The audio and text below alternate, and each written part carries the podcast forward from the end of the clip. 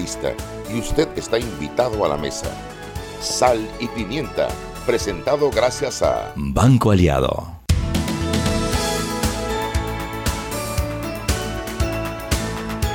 Buenas tardes, bienvenidos, bienvenidos todos a Sal y Pimienta, un programa para gente con criterio. Hoy eh, queremos desearle un feliz cumpleaños hasta el bosque, la selva perdida de Clayton, a Gabriel Ledesma, el hijo el hijo predilecto, pues vamos a decir, porque dice Mariela que ya tiene muchos hijos en sus peques y en todos los muchachos que ella, que ella adopta. Pero bueno, su hijo querido Gabo, que hoy llega a la mayoría de edad, 18 eh, años, y por supuesto esa madre abnegada no podría hacer otra cosa que dedicarle todo el día a la celebración de su, de su bebé, de su bebé que pasa a ser hoy mayor de edad.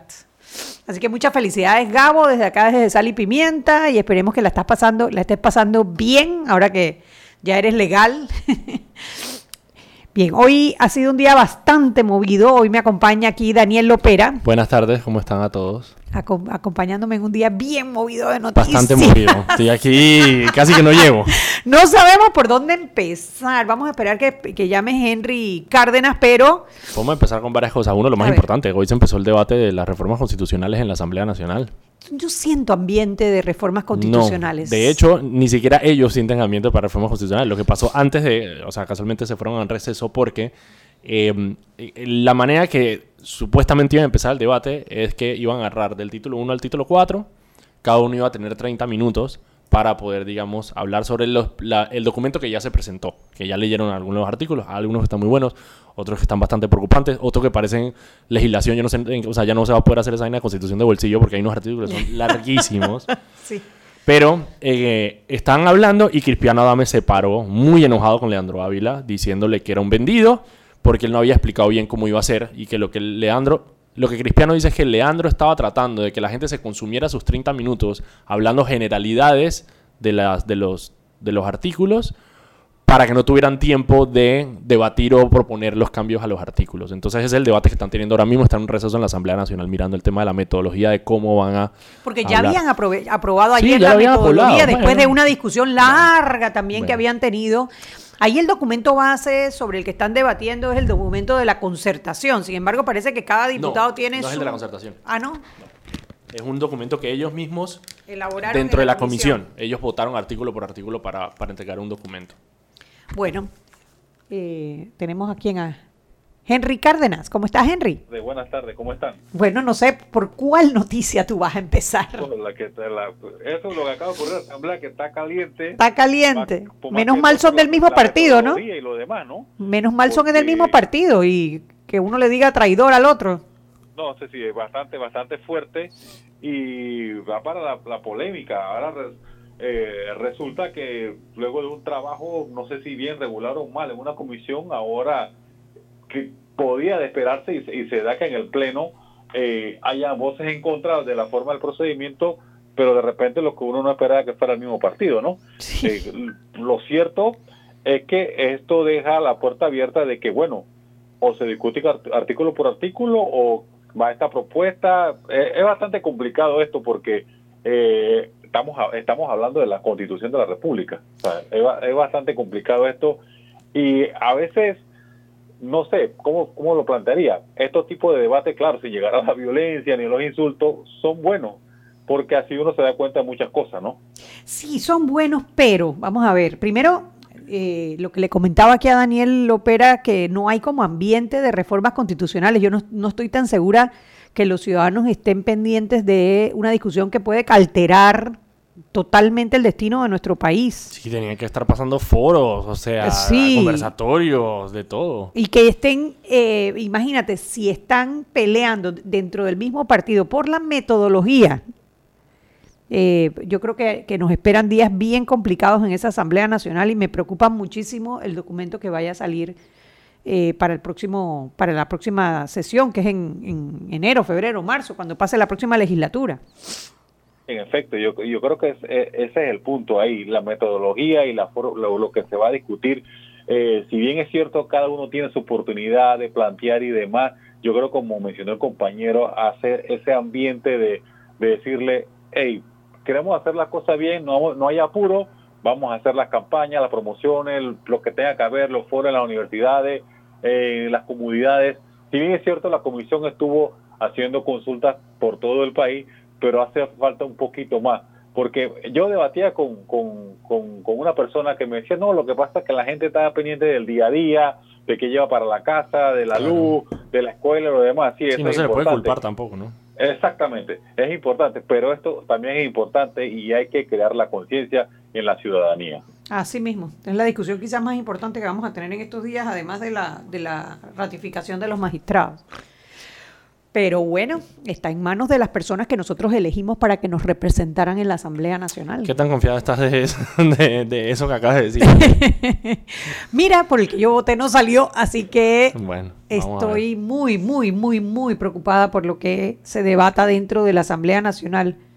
Eh, de hecho, algunos de los artículos que han leído eh, parecen más bien eh, códigos y, leyes, y cuidado que hasta reglamentos, no temas de, la Constitución Nacional. Pero bueno. Oiga, le comento, bueno, usted sabe que el diputado del PRD, Arquesio Arias, compareció la mañana de este martes ante la Secretaría General de la Corte Suprema de Justicia para notificarse ¿no? de la audiencia de imputación complementaria eh, solicitada por el magistrado fiscal Olmedo Arrocha. Recuerden que esto está programado para el día viernes eh, a las 2 de la tarde en el Salón de Casación de la Sala Penal de la Corte Suprema de Justicia. Recuerden que también eh, el diputado tiene unas acusaciones de, presuntos de delitos sexuales.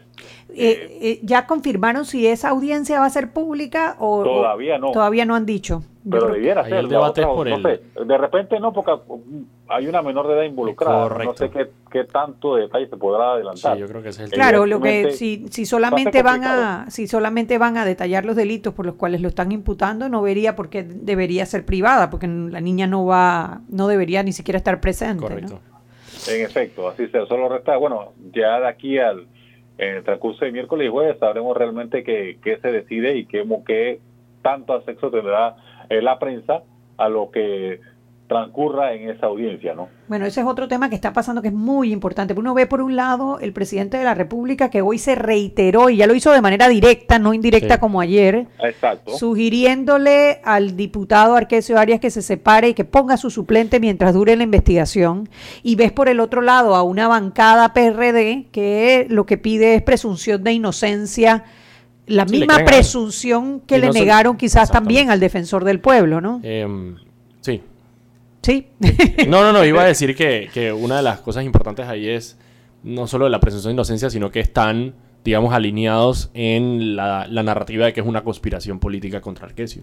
Porque una cosa sería, digamos, solamente decir, bueno, el debido proceso, lo que sea, pero otra cosa es que ellos reiteren el hecho de que, la, de que las víctimas no tienen validez y que todo esto es una conspiración contra Arquesio. Sin embargo, no mencionan el caso que publicó la prensa, que ya es parte del expediente, que son las niñas del equipo de basquetbol que en el 2012 presentaron sus quejas por, eh, por temas inapropiados con el doctor Arquesio Arias, ¿no? En ese momento, doctor, no diputado. Así es. Oiga, otro tema que, que se está eh, ventilando bastante, la gente está buscando, usted sabe que la defensora del pueblo encargada, Maribel Coco, presentó ante la Sala Tercera de la Corte Suprema de Justicia una demanda contencioso administrativa contra una resolución del 20 de mayo de este año de la Universidad Especializada de las Américas. Por el delito de plagio. Exactamente, se confirma su destitución del cargo de docente por haber eh, incurrido en un supuesto plagio. Bueno, hay una resolución en efecto, está pidiendo una reconsideración. Evidentemente es un tema que para ella como defensora encargada es un tema bastante serio, ¿no? Bastante, porque si al otro lo destituyeron por no tener la solvencia moral, bueno. bueno, ya eh, tanto el diputado Juan Diego Vázquez como el diputado Gabriel Silva eh, expresaron que ella no cumple con los eh, con los requisitos para ser la defensora. No. La defensora del pueblo encargada, ¿no? Y que ya deberían empezar el proceso de búsqueda del próximo defensor del pueblo. En efecto. Oiga, y una de, de las últimas que de la tarde que se disparó, empresa.com, la puede buscar. Eh, usted me imagino que ya de la, eh, ha leído algo dice que la hija del diputado Roberto Ábrego fue designada cónsul en Génova, Italia. Deberíamos hacer un álbum familiar, ¿no? Mira, yo, yo, yo, yo hablaba de esto ahorita con, con Simón Tejera, que es, eh, hay personas que tienen las calificaciones para ser, para ser eh, cónsules o embajadores y eso no se puede negar. Hay unas personas que están bien preparadas. Eh, el problema es que tenemos una carrera diplomática que se tiene que respetar y para eso se, pues, se, o sea, se, se puso la carrera diplomática eh, y se le metió trabajo fue precisamente para evitar estas cosas. Usted quiere ser embajador, ¿cómo no? Vaya a la Cancillería, hace la carrera diplomática y empieza siendo tercer secretario en un consulado en Uruguay y ahí va subiendo hasta que llega a ser embajador. Lo que no podemos permitir es que por más calificadas que estén las personas, eh, se salte porque también es un insulto a, a los funcionarios de carrera que sí están metidos dentro de la carrera diplomática, que le apostaron a la vida del mérito como, como la manera de llegar a estas posiciones y simplemente se lo saltan. No, y, eh, y el tema es bueno tocarlo porque cuando usted ve esto- estos casos, ¿no? Y usted dice, bueno, esto es una cosa que como sociedad tenemos que arreglar. Y es una cosa tan importante porque son quienes nos representan internacionalmente. Y si bien es cierto, un gobierno o una administración quiere tener su gente de confianza, pero igualmente yo creo que eso debe ser, para mí, buscar la manera de que se haga un ranking, una clasificación, un concurso. Porque si hay una carrera específica para esto, y aprobada y que es de la Universidad de Panamá, de la universidad que sea y que tiene los, los requisitos o el pensum adecuado, me parece que debe ir a una especie de, eh, de clasificación o de, de, de carrera, o sea... Sí, de hecho, de hecho, por eso, de, de hecho existe y no, y no es tanto por, por el hecho de, eh, hombre, no necesariamente tiene que ser eh, eh, relacionista internacional, porque yo creo que hay gente que tiene las competencias para hacerlo, pero es como tú dices el hecho de que tiene que ir a concurso y tiene que ser, tiene que ser por mérito, ese es el punto. O sea, la mayoría de las posiciones del gobierno que no lo son, deberían ser por mérito. Y yo puedo entender quizá que un ministro llegue y nombre a un asesor o a una asesora suya, porque necesita Exacto. alguien de confianza, eso se lo puedo entender. Pero una posición de representar al gobierno no tiene por qué tener un personal de confianza del presidente. Tiene que ser una persona que represente los intereses del país, no del presidente ni el gobierno de, de turno. Así debería ser en nuestro mundo ideal. Así debería ser exactamente. Ahí- ahí de- así debería ser en nuestro mundo ideal, en un mundo Oh. en donde las leyes se hacen para respetarlas. Oiga, Dígalo, eh, te quedan mañana- segundos, cuéntanos.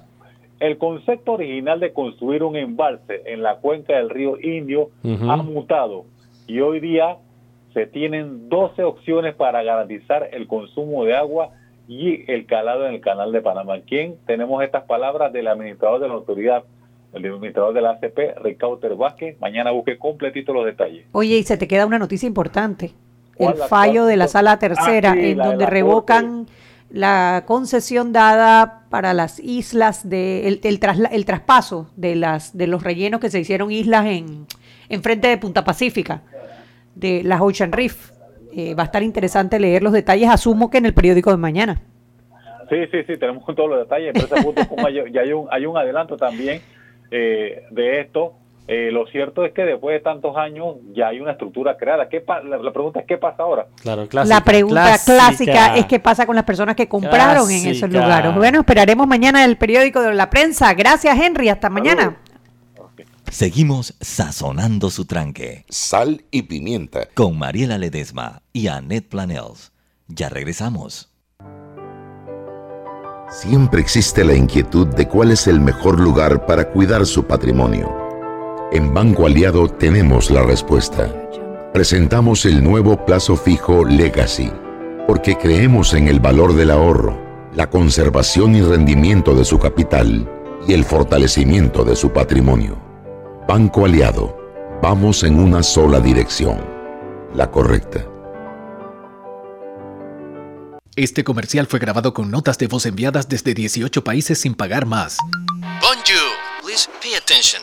Órale, pues porque ahora la gente de Claro la está votando.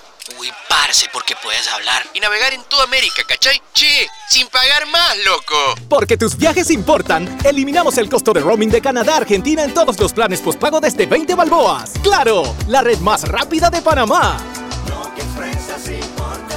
Promoción válida del 7 de agosto al 31 de octubre de 2019 al contratar plan postpago masivo desde 20 balboas o para empresas desde 30 balboas. El servicio Sin Fronteras América podrá ser usado gratis como si estuvieras en Panamá. Todo consumo no especificado dentro de la oferta de Sin Fronteras se le aplicará tarifa roaming vigente. El cliente debe solicitar la activación del servicio roaming. Precio no incluye ITBMS. Para mayor información ingresar a www.claro.com.pa. Seguimos sazonando su tranque. Sal y pimienta. con Mariela Ledesma y Annette Planels. Ya estamos de vuelta.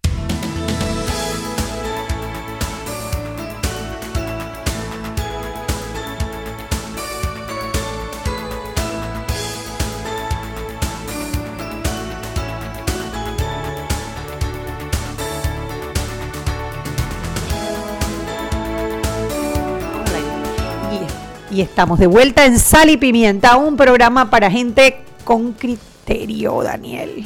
Sí, señora. No es que Mariela y yo siempre andamos en la pelea porque ella agarra el celular y cuando yo recibo, entonces ella está con el celular y yo digo, no con criterio. yo no y estar Mariela como, recibiendo si el programa no, yo no, yo soy invitado en este programa, yo no recibo. como si la profesora la hubiera pillado copiándose. Entonces ella ahí levanta la mirada rápidamente. A ver, hoy vamos a tocar un tema, eh, un tema de moda quizás, por, por decirlo alguna, de alguna manera, porque se ha vuelto una discusión común eh, eh, entre los adultos preocupados y los jóvenes que lo consumen. Y es eh, el famoso vaping, vaping, que en Panamá fue prohibido legalmente. eh, pero pues sabemos que como muchas otras cosas prohibidas en Panamá, eso no ha detenido el consumo. Correcto. Correcto. sí. Eh, tenemos con nosotros al doctor Bruno Hammerlack. Hammerlack se pronuncia. Hammerslack. Hammerslack. Él es neumólogo. Que nos viene, nos va a explicar primero qué es el vaping, porque yo me enteré hace, hace dos o tres días, no, mentira, hace dos o tres ¿cómo semanas. así?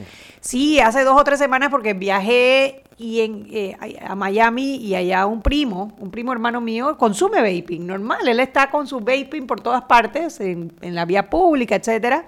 Y le digo, oye, pero eso me han dicho que eso es malo. Me dice, no, no, no, eso no hace nada. Explíquenos, doctor, primero, ¿qué es el famoso vaping?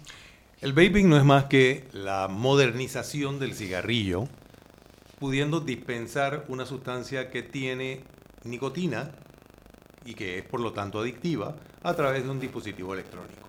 O sea, que no, un cigarro, que uno prende, no, no, hay no. ceniza No, involucrada. Como dicen los muchachos, es de lo más pretty. De lo más muchas, pretty. muchas, muchas formas.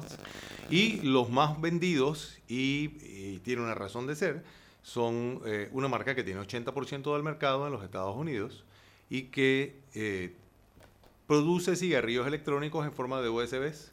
De USB, como si fueran cuestiones para la computadora. O sea, que no lo Literalmente. puedes ni siquiera detectar. Literalmente lo puedes recargar en un puerto de USB cualquiera. Lo puedes recargar en tu computadora portátil o en cualquier puerto de USB. Recargarle la electricidad, Sí, la la, la electricidad, corriente, sí, la batería. El beeping no es más que un dispositivo de cualquier tamaño que tiene una batería que es usualmente recargable y que tiene esta batería activa un microprocesador que calienta un líquido que se convierte inmediatamente en vapor.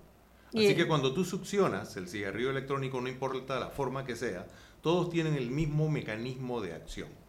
¿Ok?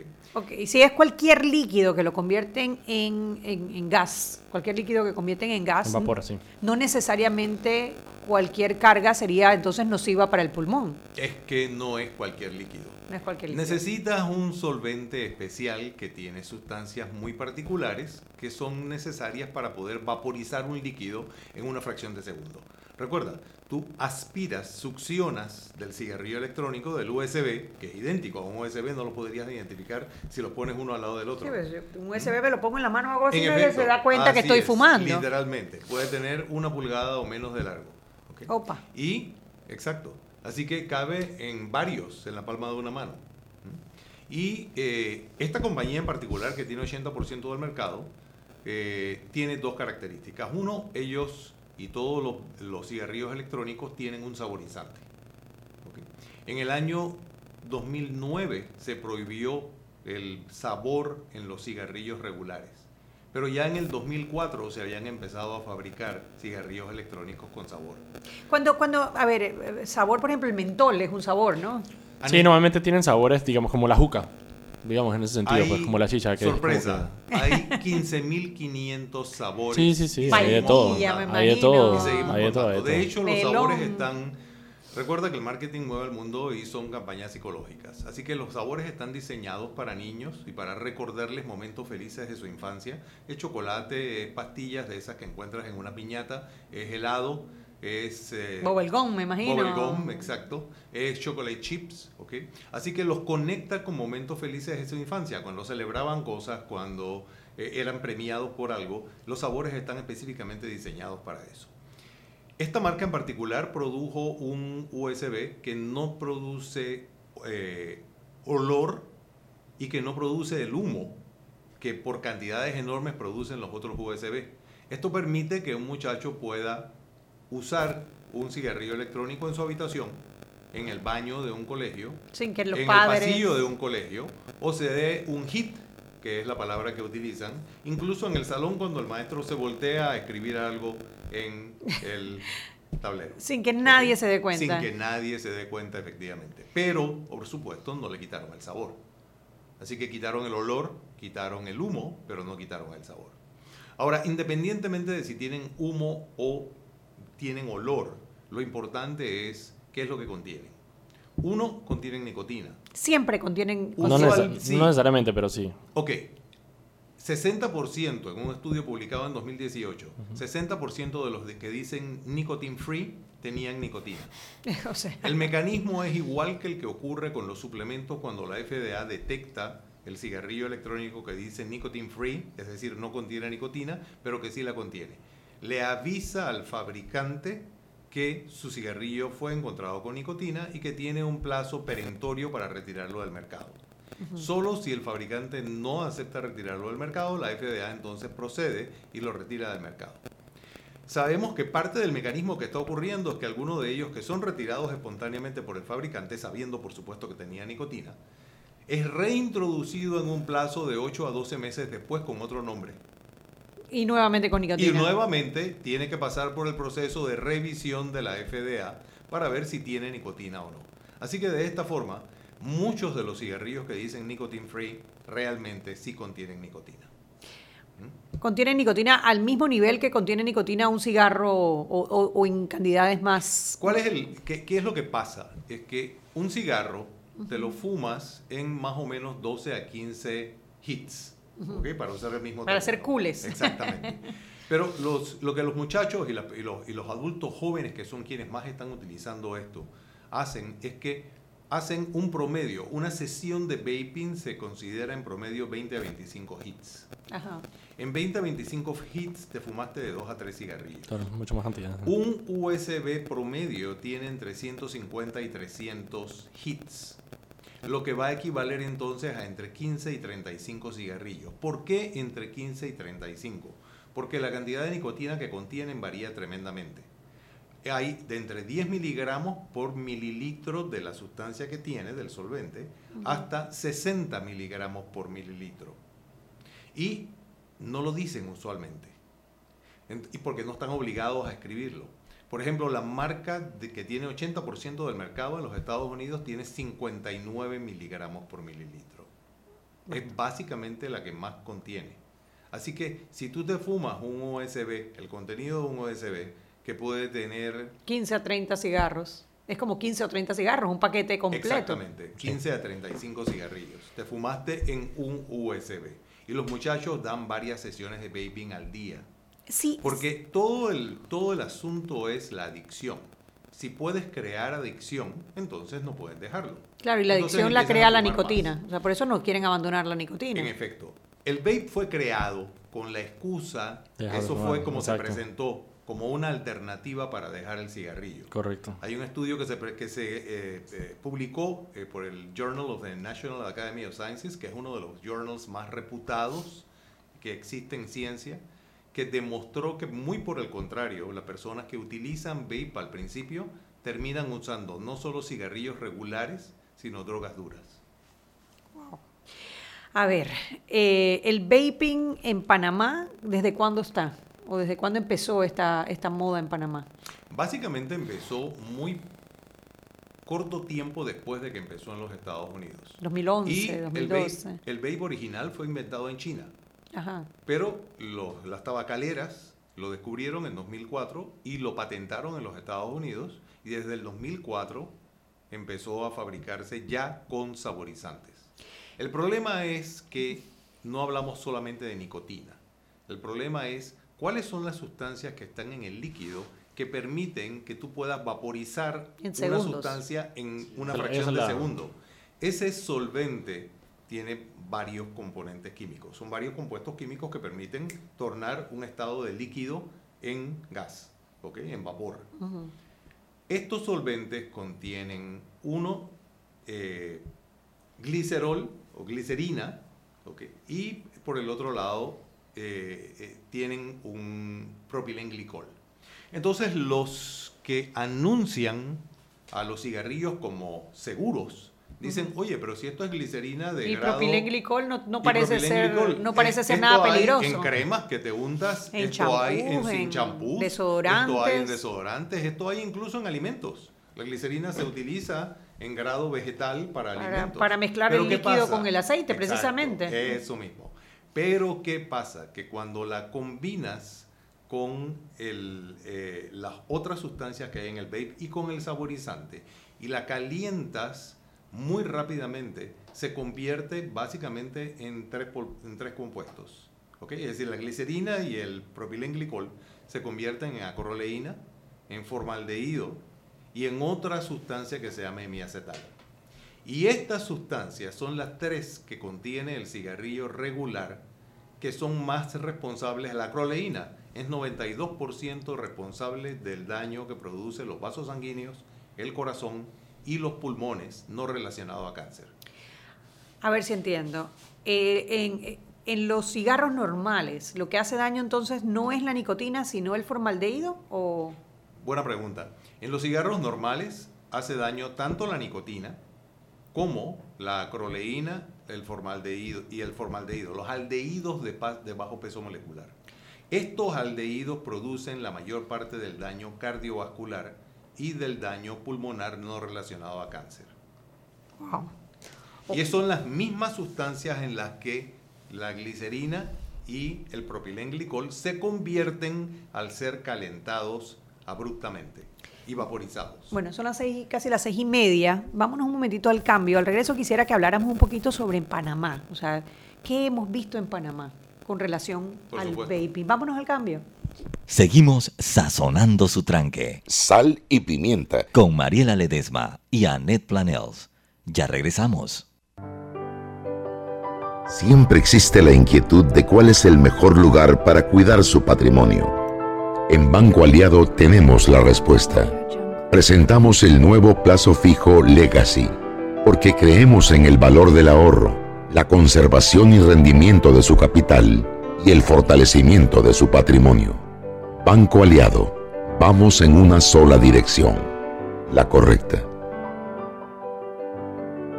Este comercial fue grabado con notas de voz enviadas desde 18 países sin pagar más. Bonjour, please pay attention. Órale, pues porque ahora la gente de Claro la está votando. Uy, parce, porque puedes hablar y navegar en toda América, ¿cachai? Che, sin pagar más, loco. Porque tus viajes importan, eliminamos el costo de roaming de Canadá a Argentina en todos los planes postpago desde 20 balboas. ¡Claro! La red más rápida de Panamá. Promoción válida del 7 de agosto al 31 de octubre de 2019 al contratar plan postpago masivo desde 20 balboas o para empresas desde 30 balboas. El servicio Sin Fronteras América podrá ser usado gratis como si estuvieras en Panamá. Todo consumo no especificado dentro de la oferta de Sin Fronteras se le aplicará tarifa roaming vigente. El cliente debe solicitar la activación del servicio roaming. Precio no incluye ITBMS. Para mayor información ingresar a www.claro.com.pa. Joven, ayúdeme. Me dijeron que por aquí hay un lugar donde puede encontrar sillas de rueda, andadera y eso. Casualmente vengo de ahí. La casa del médico es el lugar donde compro todo lo que necesito si de salud se trata. Y la gran mayoría de los médicos compramos ahí. Joven, ¿y cómo están los precios? Excelente, los precios justos y tienen también equipos para alquilar. La Casa del Médico, sillas de rueda de todo tipo y tamaño, andaderas, muletas, camas hospitalarias y todo lo que necesita el profesional de la salud para beneficio del paciente. Ubicados en Panamá, calle Justo Orsemena y en Chiriquí, Plaza Luar, local 1 a un costado del Hotel Ciudad de David. La Casa del Médico. Contáctanos al 207-6300 en Panamá o al 787-0028 en David y síguenos en nuestras redes sociales de Instagram y Facebook. Cuando alguien te diga que es imposible que lo logres, nosotros creemos en ti. Cuando sientes que los obstáculos te lo ponen difícil, nosotros creemos en ti. Y cuando vean que lo has logrado, recuerda, nosotros siempre creeremos en ti, porque creemos que tú puedes avanzar, Pide un préstamo hipotecario para tu casa nueva con una tasa de interés estable y cómodas cuotas en el Banco Nacional de Panamá. Grande como tú. Seguimos sazonando su tranque. Sal y pimienta. Con Mariela Ledesma y Annette Planels. Ya estamos de vuelta. Y recuerden que en la casa del médico usted puede encontrar el glucómetro VivaCheck con un amplio rango de hematocrito de 0 a 70% capaz de evaluar recién nacidos, mujeres embarazadas, pacientes con anemia y otros. 900 memorias con fecha y hora, 5 segundos de tiempo de respuesta, puerto USB para transferencia de datos. Incluye 10 tiras de prueba. Glucómetro VivaCheck. De venta en la casa del médico Justo Arosemena y en David Chiriquí.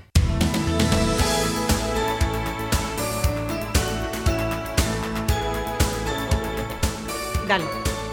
Y estamos de vuelta en Sal y Pimienta, un programa para gente con criterio. Hoy estamos conversando con el doctor Bruno Hammerschlag, eh, neumólogo. Estamos hablando sobre el vaping con la compañía de nuestro querido Peque. Ya, ya, ya estás muy viejo para decirte Peque. Pero pues, cumplí 30 añitos. Sí. No es nada. 30 añitos apenas. Ay, Daniel Lopera, que no deberían crecer, se deberían quedar jóvenes y seguir siendo peques por siempre. Bueno, estaremos. con Daniel Lopera que nos va a hacer una introducción del Sí, tema en Estados de- Unidos. De, de qué fue lo que pasó. Hace, eh, en Estados Unidos el- el- la venta de los cigarrillos electrónicos era legal. eh, con algunas restricciones, digamos, en algunos, más que todo sobre el, sobre el uso, que se le igualó, digamos, al cigarrillo, sobre que no se podía usar, digamos, en lugares cerrados, lo que sea, pero era legal usarlo. Y hace un par de semanas, literal, no creo que no pasó más de un mes, eh, la administración de Donald Trump eh, emprendió como que esta campaña en contra del, del, del vaping, porque, es muy gracioso, pero porque el hijo de Trump, Barron Trump, parece que Melania Trump lo agarró fumando eh, Juul. Y entonces... Juul eh, es la marca la de- Marca, sí, la marca de los cigarrillos. La agarró La fumando vendida, que La tiene más- La más 80% vendida. del mercado se llama Joule. Y de ahí como que otras personas, o sea, per- eh, gente del, del, del Health Department de Estados Unidos llegaron a decirle, mire, hemos encontrado estos reportes de personas que han sido gravemente afectadas por esto.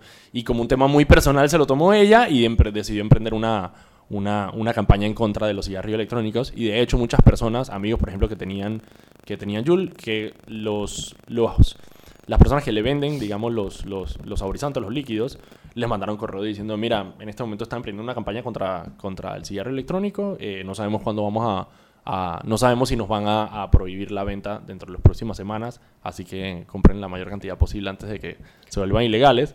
Así que lo más probable es que Estados Unidos ya está yendo hacia completamente eh, banearlos y, y que no, pueda, no se pueda ser vendido. Aquí en Panamá, en teoría, como dice el doctor, también es ilegal. Lo que pasa es que, bueno, Aquí en ya Panamá- es ilegal, o sea, estamos adelantados, En Panamá estamos ilegal es un mucho. paso exacto. Sí, sí, sí. De adelante. hecho, Panamá tiene una, tiene una, una, tiene políticas antitabaco muy fuertes y una de ellas fueron el tema de los cigarrillos electrónicos. Hace un par de años ya se. se- Lo que pasa es que no hay ilegal. nada como hacer algo ilegal para que se vuelva apetecible, ¿no? No solo eso, sino que si todavía está accesible al mercado, entonces es muy difícil. Digo, la marihuana es ilegal y eso no quiere decir que la gente no fume, o sea, ¿sí me entienden? O sea, entonces es muy difícil controlar algo que, que la gente de por sí quiere conseguir, la gente lo va a conseguir igual.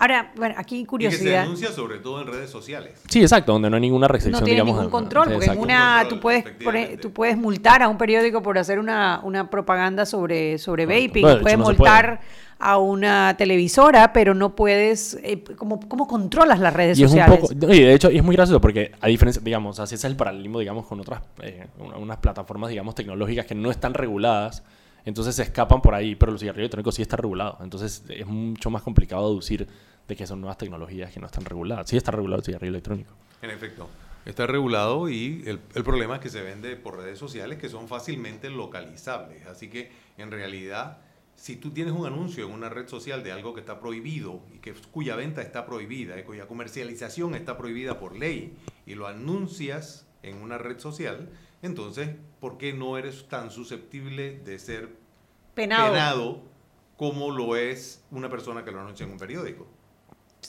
No debería ser, o sea, deberían poder penarlo, Por deberían supuesto. poder. Entonces no hay quizá todo si nadie la- eh, reforzando la ley, Así es, sobre todo si la información que brindan es falsa. de diciendo que no Diciendo hace daño. hace daño. Que no hace daño. Y Exacto. diciendo que las campañas en contra del vaping Ajá. son campañas de desinformación. Cuando lo Fake que news. ellos hacen, exacto, cuando lo que ellos hacen realmente es desinformar. Y sobre todo es- El problema es que tienes que tener un poquito más de, un, un poquito de conocimiento a veces para encontrar dónde está el engaño. A mí en Estados Unidos sí me llamó la atención que yo vi gente con vaping Sí, sí, sí, en varios lugares. O sea, no era una cosa que hacían No, no, no, no, es súper común. Aquí en Panamá no lo he visto. Sí. en ningún Ah, lado. bueno, no. pero entonces yo no me muevo en, los mundos de los Sí. jóvenes. Por ejemplo, hay un anuncio de internet que dice que el- lo que contiene el solvente es solamente propilenglicol y glicerina. Mm. Glicerina de grado vegetal, que es perfectamente consumible. Estas dos sustancias, propilenglicol y glicerina, tú los... Tú Que los cada una por su lado no están- hacen- Exactamente, cada una por su lado no hace absolutamente nada. Pero ¿qué es lo que pasa?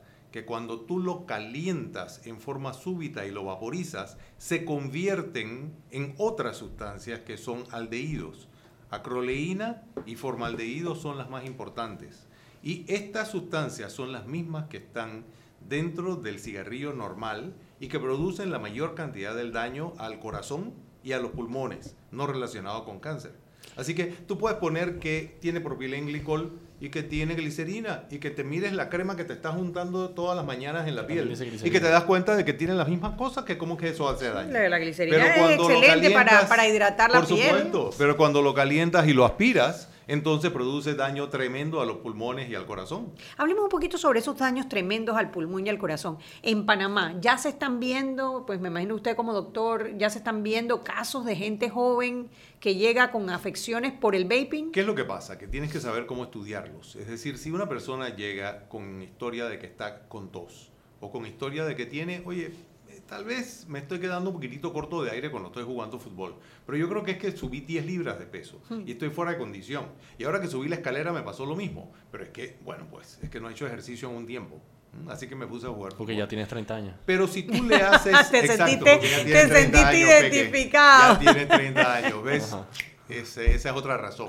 Exacto. O subiste de peso, o estás fuera de condición, o ya tienes 30 años. O la suma de las tres. Efectivamente, o la suma de las tres.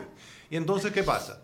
Que esa persona viene con un poquito de tos, y ese es su único síntoma. Tos que no tiene una explicación aparente, o te dice, bueno, lo que pasa es que yo me refiero, yo creo que esta tos que tiene tres o cuatro meses ya es resultado de eso y todavía no se me ha ido. Pero ¿qué pasa? Que tú tienes que tener suficiente grado de sospecha para preguntar, cuéntame, ¿tú fumas? No, yo no fumo. Oye, ¿y tú vapeas? Ah, bueno, sí, un poquito. ¿Te das cuenta? En la mente de ellos no Fumar es lo mismo no es que vapear. fumar. Porque eso es a donde está dirigida la Sí, propaganda. y la, y Así parte que, la, la razón era de que usar el cigarrillo electrónico precisamente para dejar de fumar. exacto. Pero si tú no haces la, pregun- la segunda pregunta, jamás te enteras que ¿Qué? el pelado o la persona vapeaba. Entonces, él sí vapea. Pero ¿qué es lo que tienes que hacer entonces? Tienes que hacer un estudio que es mucho más allá de una simple radiografía de tórax para encontrarlo. Tienes que hacer un estudio que es o un estudio de función pulmonar completo o tienes que hacer una tomografía de tórax para darte cuenta de que ya está habiendo daño producido por esto. Y ya está llegando gente entonces con eh, jóvenes con Tienes que afecciones. detectarlo. Tienes sí hay personas que dicen, tengo tos, tengo sensación de falta de aire, pero con estas explicaciones que ellos mismos buscaron para justificarlo. Entonces, ¿qué es lo que pasa en otros países? No pensemos así como que seamos demasiado naif como para pensar que solamente en los Estados Unidos es que está ocurriendo el problema. Esto está ocurriendo en todo el mundo. Claro. Ellos tienen unos centros para control de enfermedades y prevención de enfermedades que son fabulosos, que históricamente desde hace más de 100 años son capaces de detectar lo que está pasando en muy corto tiempo. Así que esto empezó a reportarse a, raíz, a partir de julio de este año. En este momento ya hay más de 1.300 casos de lo que se llama en inglés acute toxic lung injury o daño pulmonar tóxico agudo, que es como se ha denominado este tipo de enfermedad nueva. Y hay más de 27 muertos. Y esta, eh, este, es- este no, es un, no es un síndrome, esta enfermedad nueva en los pulmones provocada por el vaping, ¿es reversible o no es reversible? Esta enfermedad nueva empezó a reportarse a En tra- julio. de- en julio. Así que hay mucho que no Sí, ese es el sabemos No sabemos todavía si se Pero- si es o no Hacer es una tecnología nueva también, o sea, es muy corto el tiempo que ha pasado. Entonces Efectivamente. no sabemos todavía cuáles son. O sea, ni siquiera, digamos, una persona, no sabemos todavía cuál es el efecto en 10 años de una persona que vapea. O sea, Así no lo sabemos. No tenemos la menor idea. Son dos cosas distintas. Uno, la gente que hace acute lung, to- toxic lung injury. ¿ok?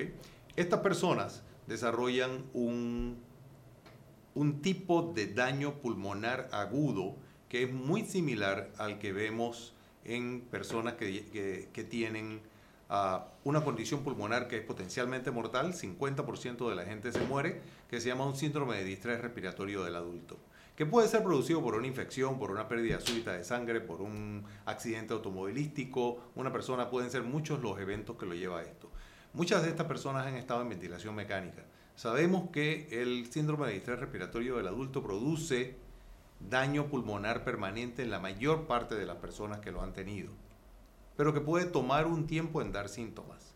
Si nos guiamos por los mismos parámetros, la gente que está desarrollando eh, esta enfermedad producida por los cigarrillos electrónicos, es más que razonable predecir que van a quedar con un daño similar. Pero no lo sabemos, hay muy poco tiempo en el medio. Cuénteme, doctor, me, me, da mucha curiosidad ver cómo nosotros nos adelantamos a los Estados Unidos, porque generalmente nosotros vamos como detrás en nuestra legislación. ¿no? Ellos todavía no han prohibido el, el vaping, nosotros ya lo prohibimos. Fue una eh, participación de los neumólogos de, de, Panamá? O sea, ¿cómo, ¿cómo, nuestros grandes diputados, que ahora mismo estábamos criticando la, la mala ejecución en la Asamblea, dieron este paso? Seguramente no fue iniciativa de ellos, ¿no? ¿Qué, qué fue lo que provocó que, que en Panamá lo, lo, prohibiéramos? Seguramente no. Aquí ha habido eh, eh, personas que han estado por años promoviendo campañas antitobaco en forma muy eficiente y han logrado... Bueno, de hecho creo que Panamá es uno de los países con el menor índice de, fumadores per cápita. Era. Era, ya no. Hasta que vino el vaping. Hasta que vino el vaping. Hasta que vino el vaping. Nosotros tenemos, no tenemos ninguna estadística formal, pero el problema con las leyes no es la eh, creación de la ley, es la implementación, la ejecución y la vigilancia de la práctica de la ley. Eso es de lo que nosotros padecemos. no es de hacer leyes. Sí, sí, sí, Es de quién la ejecuta y quién la vigila. Y ellos tienen Creo que estamos claritos en ese punto, ¿verdad? ellos tienen la capacidad para es, hacer eso. Ellos son en los Estados Unidos. Y como consecuencia de eso tenemos entonces estas campañas de detección temprana y eh, han podido entonces darse cuenta de lo que está pasando. Esa es la parte que a nosotros nos falta.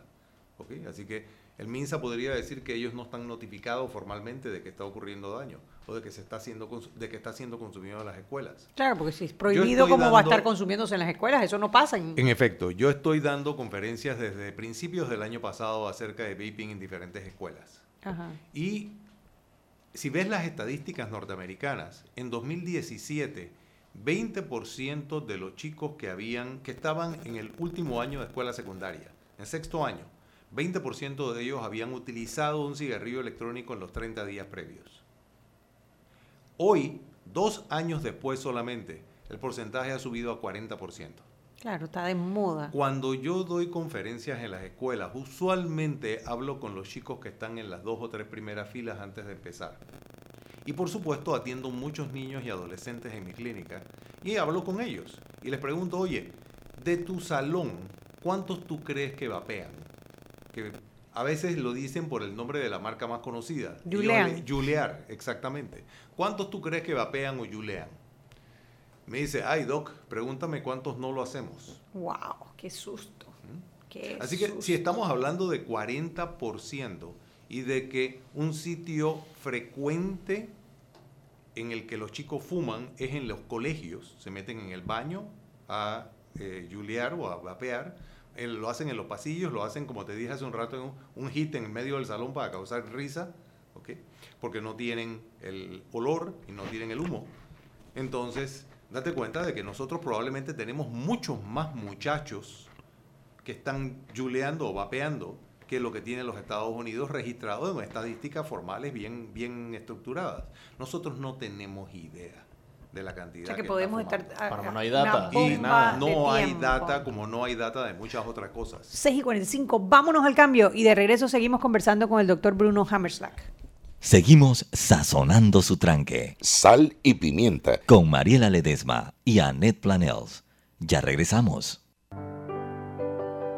Siempre existe la inquietud de cuál es el mejor lugar para cuidar su patrimonio.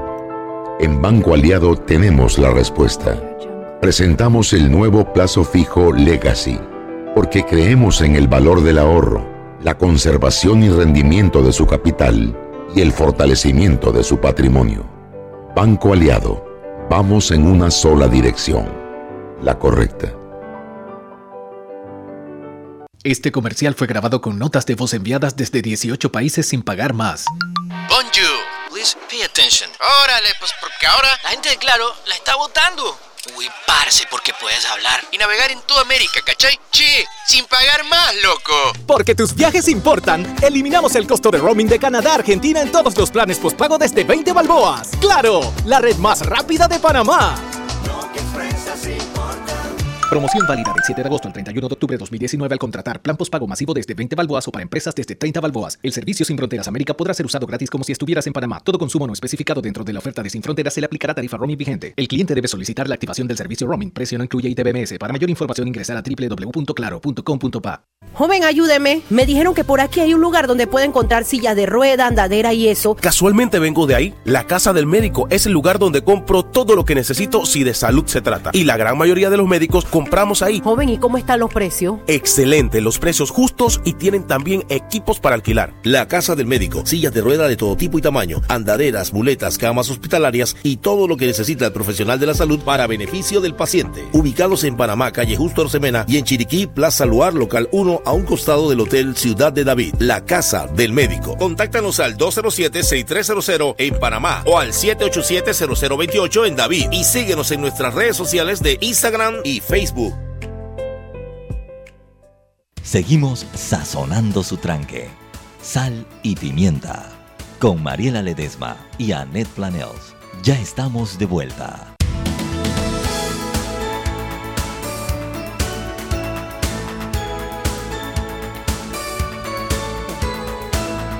Y estamos de vuelta en Sal y Pimienta, un programa para gente con criterio. Estamos conversando hoy con el doctor Bruno Hammerschlag sobre el vaping, vapear, juliar y todas las, las eh, derivaciones.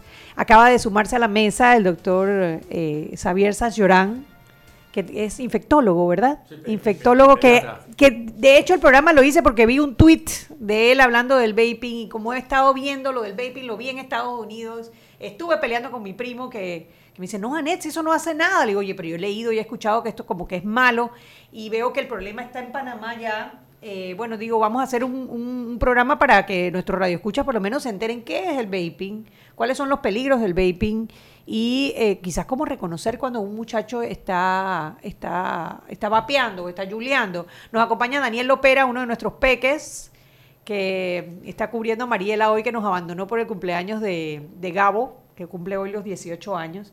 Así que bueno, eh, habíamos conversado, bueno, primero sobre qué es el vaping, cuáles pueden ser las, eh, las enfermedades del vaping, y el doctor Sañorán ahora proponía hablar un poquito sobre el cannabis que le están agregando al vaping. Cuéntenos, doctor Sañorán. Sí, de, casualmente en las, en las publicaciones que vienen del CDC, del Centro de Enfermedades de Control de Enfermedades en Estados Unidos, el 70-80% de, de los pacientes que han tenido daño pulmonar eh, son dispositivos incluso no de la marca tradicional que solamente tiene nicotina, sino de eh, distribuidores ilícitos en que le agregan tetrahidrocannabinol que es, o cannabinoides sintéticos que básicamente son derivados de la marihuana. ¿no?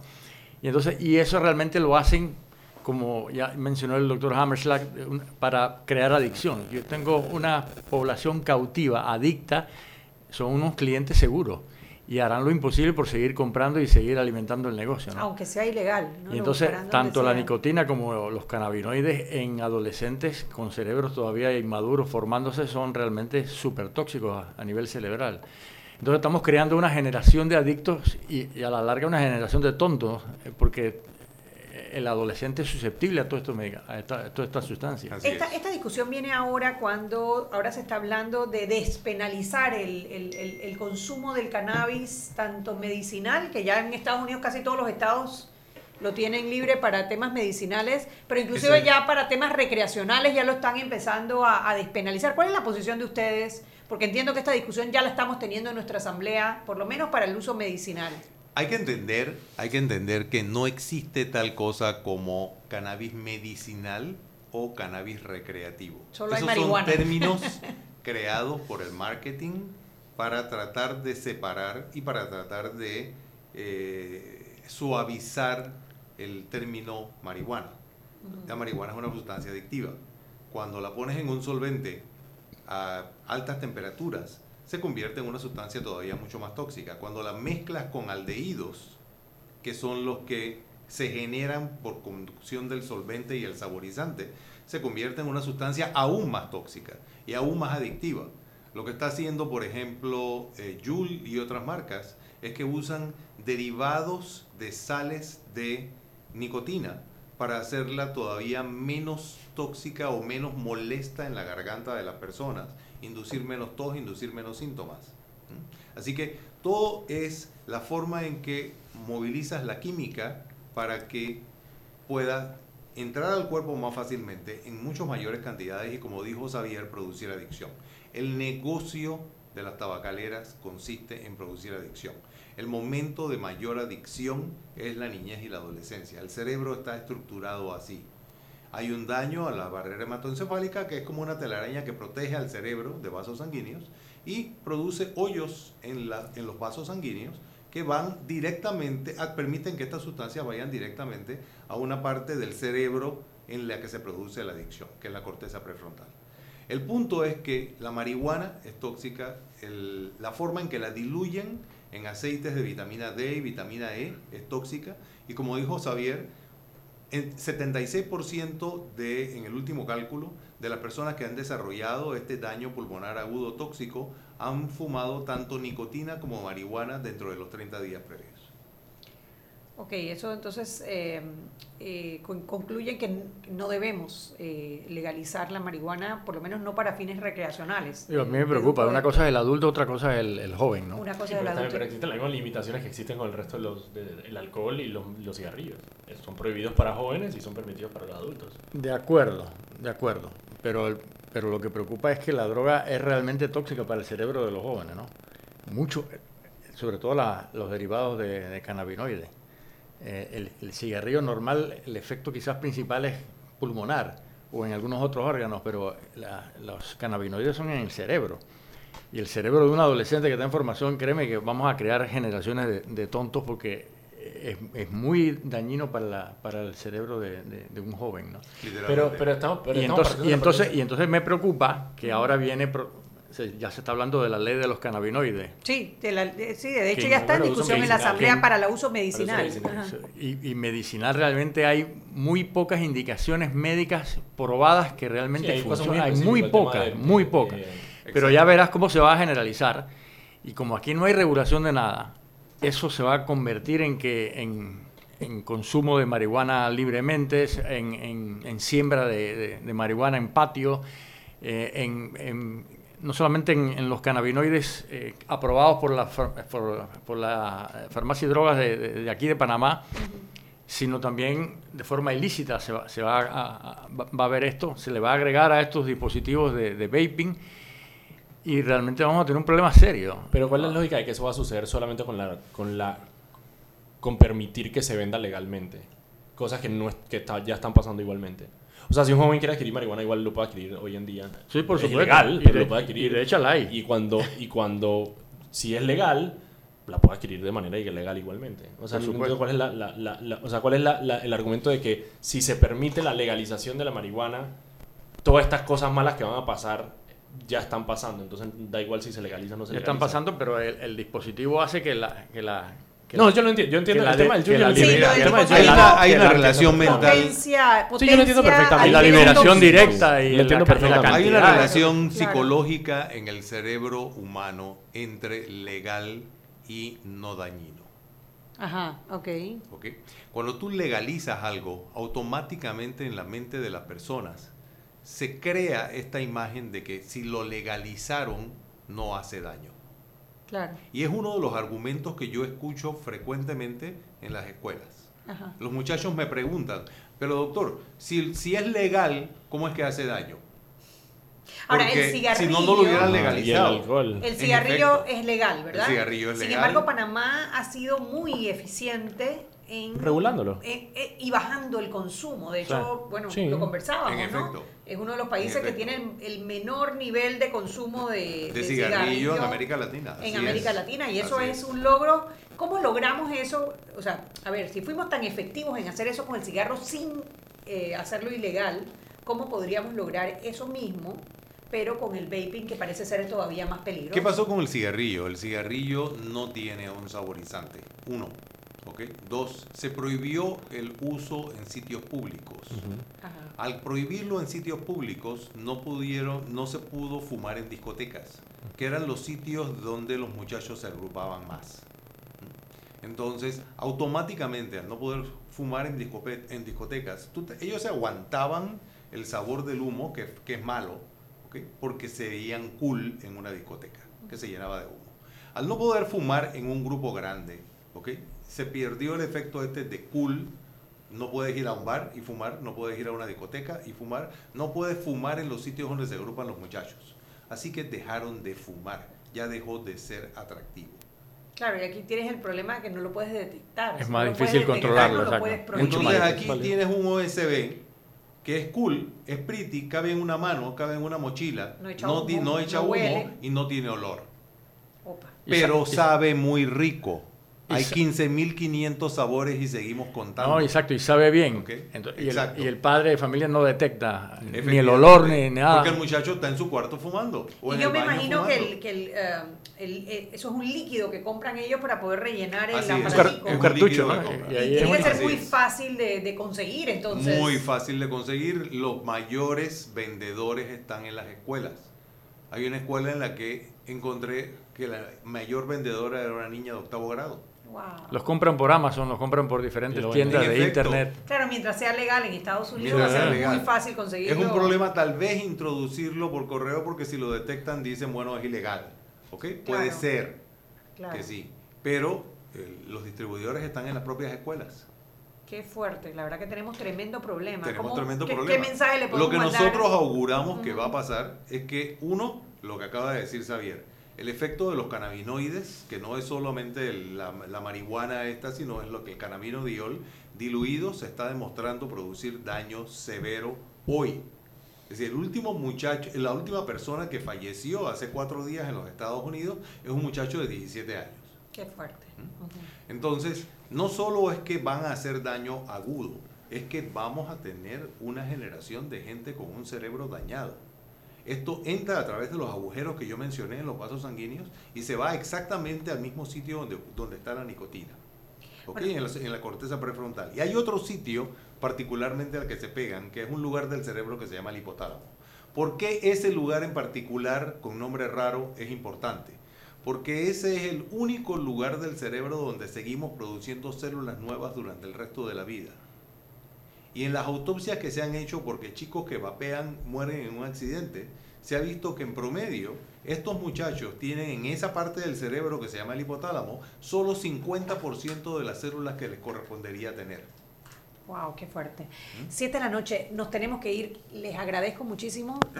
bueno, nos debes la próxima, la próxima visita. porque por un bloque no te vamos a pagar el programa. No hay, no hay viáticos para Xavier. Gracias, Daniel, por acompañarnos. y ustedes. nos vemos mañana en otra sesión más de Sal y Pimienta, programa para gente con criterio. Chau, chau. Hemos presentado Sal y Pimienta con Mariela Ledesma y Annette Planels. Sal y Pimienta presentado gracias a Banco Aliado.